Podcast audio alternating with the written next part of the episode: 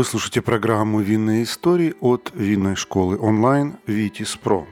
У микрофона Алексей Капуста. Не знаю, как для вас, друзья мои, а для меня вино и театр тесно связаны. Идешь себе в антракте в буфет, берешь бокальчик, подтягиваешь до третьего звонка, а дальше новая порция эстетического удовольствия. И сегодня я предлагаю вам вместе со мной отправиться в прошлое и заглянуть за кулисы театра поговорим о том, как зарождался украинский театральный авангард 20-30-х годов прошлого века и какую роль в этом процессе сыграло вино. Но рассказывать обо всех театральных тусовках той эпохи мне, конечно же, не хватит времени, поэтому возьмем только одну интересную личность, жизнь и творчество которой было максимально тесно связано с вином.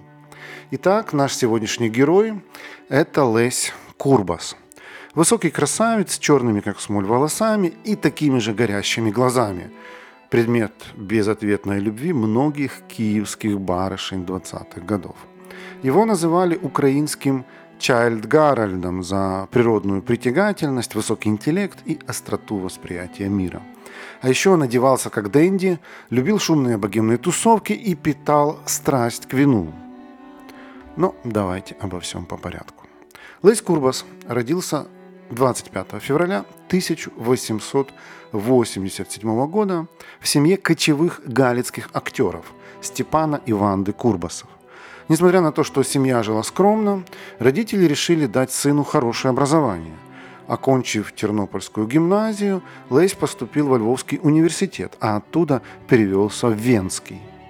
Там он учился на философском факультете и параллельно посещал лекции в драматической школе при консерватории. Именно в годы обучения в Вене Лейс почувствовал вкус к жизни, а точнее к белым сухим винам, в основном австрийского и немецкого производства. Вернувшись на родину, Лейс некоторое время проработал в театре Гната Хаткевича, а затем начал свой творческий путь. 1915 году он активно работает над созданием нового театра в Тернополе, но уже через год переезжает в Киев. С чего такая резкая перемена? Поговаривают, что это связано с одной мутной историей, мол, Курбас был безнадежно влюблен в Катерину Рубчакову, жену своего учителя и начальника, и даже пытался из этого застрелиться но выжил. Есть даже легенда, что все оставшиеся годы он прожил с пулей, застрявшей в сердце. Ну, я, честно говоря, сомневаюсь, что такое в принципе возможно.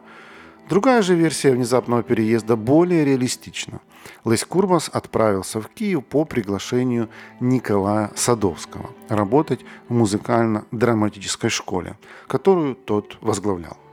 Итак, молодой 29-летний Курбас оказывается в столице и не на шутку сотрясает местное театральное сообщество своими свежими революционными взглядами. Его представления о театре сильно отличаются от взглядов, которых придерживались местные корифеи, в том числе и Садовский. Однако, работая под его началом, Лейс находит единомышленников, которые разделяют его взгляды на театр. Это были молодые актеры, которые стремились искать новые формы драматургии, объединяя классику и современность. Вместе с ними Курбас в 1917 году организовал театральную студию, которая со временем выросла в молодой театр. Это было веселое и плодотворное время, которая не обходилась без богемных тусовок и, конечно же, вина. Важные вопросы решались во время посиделок в киевских кабаках или домашних дружеских застолий. Неудивительно, что этой группе единомышленников во главе с Курбасом удалось создать поистине революционный театр. С одной стороны, он был завязан на античной драматургической традиции, греческой философии и культуре, а с другой там на все смотрели под новым углом и не боялись экспериментировать.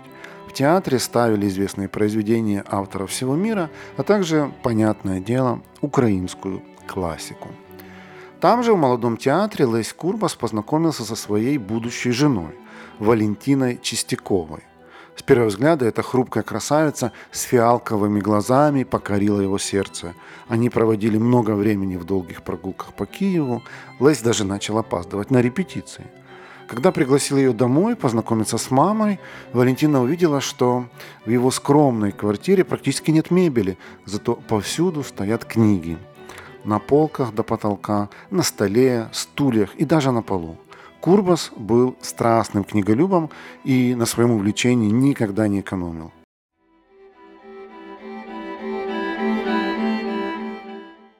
Друзья, наши подкасты «Винная история» и второй винный подкаст медленно, но верно становятся лидерами своей нише по количеству прослушиваний.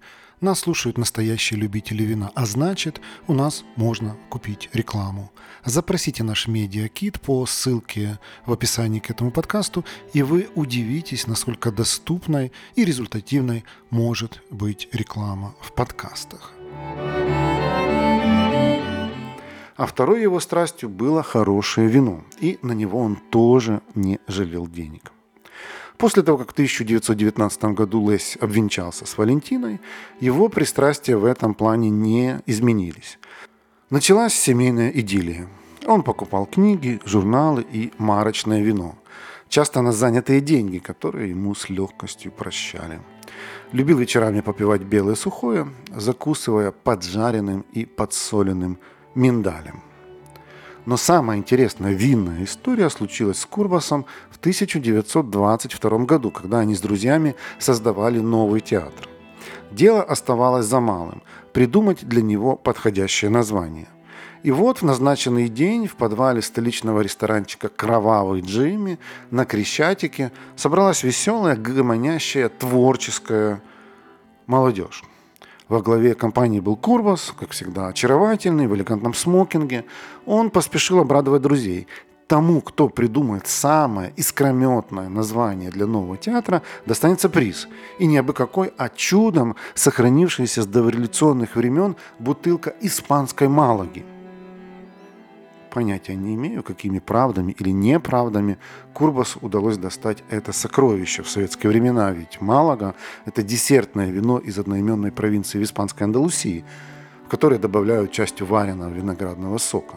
За счет этого оно приобретает ореховые и смолистые нотки, а также тона чернослива, шоколада и кофе – это вино в дореволюционные времена было очень модным. Сначала к нему пристрастилась российская императрица Екатерина II, а затем оно веками стояло на царских столах.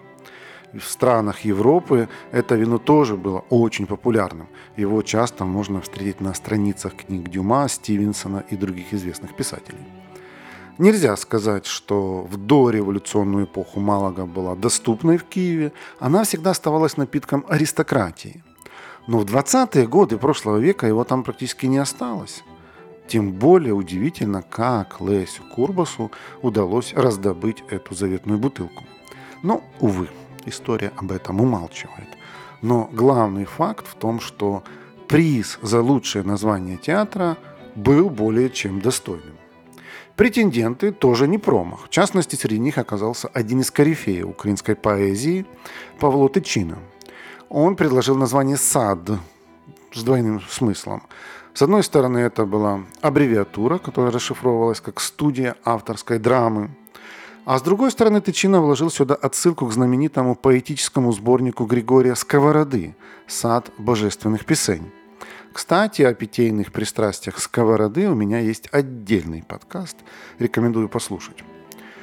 Что ж, неплохо. Но на бутылку Малаги, будем откровенны, не потянуло. К тому же Лесь Курбас немедленно поднял это название на смех. Мол, а как же теперь будут называть работников этого театра? Садистами? Нет уж, спасибо, но не надо. Еще одним активным претендентом на заветную бутылку стал известный футурист Михаль Семенко. Он предложил пафосное название «Новый Логос», но его Курбас тоже забраковал. В общем, посиделки затягивались, конкурсанты напряженно думали, осушивали новые новые бокалы, утирали пот со лба и тянули руку, чтобы высказать свою новую идею.